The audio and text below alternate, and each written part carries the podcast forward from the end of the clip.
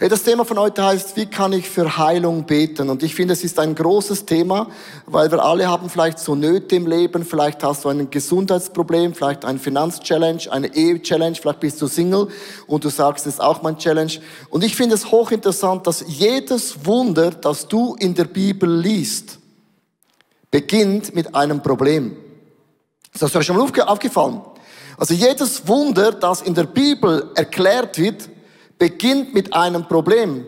Ein Mann war blind, ein Mann war lahm, eine Frau hatte keine Finanzen mehr, Goliath wollte das Volk vernichten. Also das alles sind Probleme und dann kommt die Dimension Gottes hinein und Wunder geschehen und wir haben einen wunderbewirkender Gott an unserer Seite.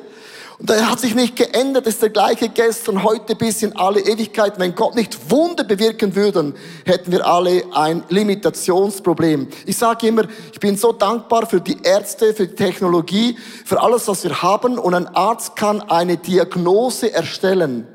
Aber Gott bleibt nicht bei der Diagnose stehen, sondern Gott nimmt die Diagnose und verwandelt es in ein ganz krasses Wunder.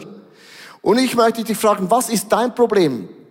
Dass du oder auch ich erhaben. Und Probleme sind für Gott nicht ein Problem, sondern Probleme nimmt Gott und er wird es in diesem Jahr in ein gewaltiges Wunder vollbringen. Und ich möchte ganz am Anfang unserem Gott für diesen Fakt einfach einen Glaubensapplaus geben, dass Gott mein Problem in dieses Jahr in ein Wunder verwandelt. Lass uns Gott für das wirklich einen Applaus geben. Hey, und jetzt kommt ja die große Frage. Äh, warum bin ich dennoch krank? Ich bin noch gläubig, bin dennoch krank. Wie kann das sein? Ich habe schon gebetet, geölt und gefastet. Und es ist wichtig, dass du zwei Dinge theologisch verstehst. Es gibt äh, die Sünde, der, wo entstanden ist durch Adam und Eva. Mit dem kam eine kollektive Sünde in das Leben. Kollektive Sünde bedeutet, es gibt Dinge, da hast du noch gar nichts falsch gemacht. Es gibt Kinder, die kommen auf die Welt, die haben noch gar nichts falsch gemacht, nicht mal was falsch gesagt, haben schon ein Handicap und du sagst, wie kann das möglich sein? Und die Bibel sagt, das ist die kollektive Sünde.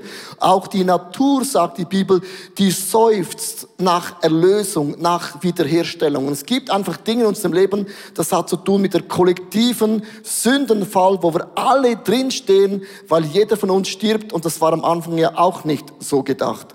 Ich hatte Ganz am Anfang vom letzten Jahr ähm, sind wir alle in eine krasse Situation gekommen mit Corona. Und ich habe ein Bild mitgebracht, nicht das erste Mal.